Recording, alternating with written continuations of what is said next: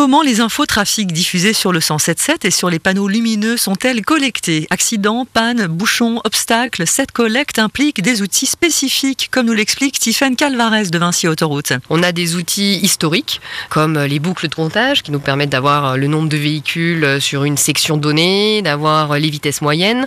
On a les caméras, euh, qu'on peut apercevoir aussi euh, sur euh, le tracé autoroutier. On a les conducteurs des véhicules qui peuvent nous alerter via les bornes orange s'ils sont en panne.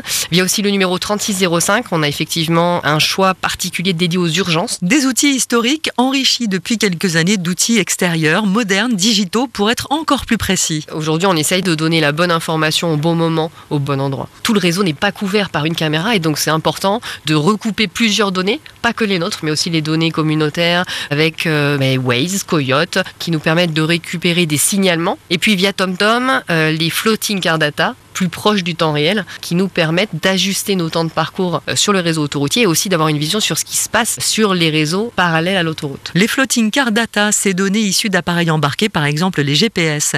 L'objectif étant de vous permettre de faire le meilleur choix possible pour votre déplacement.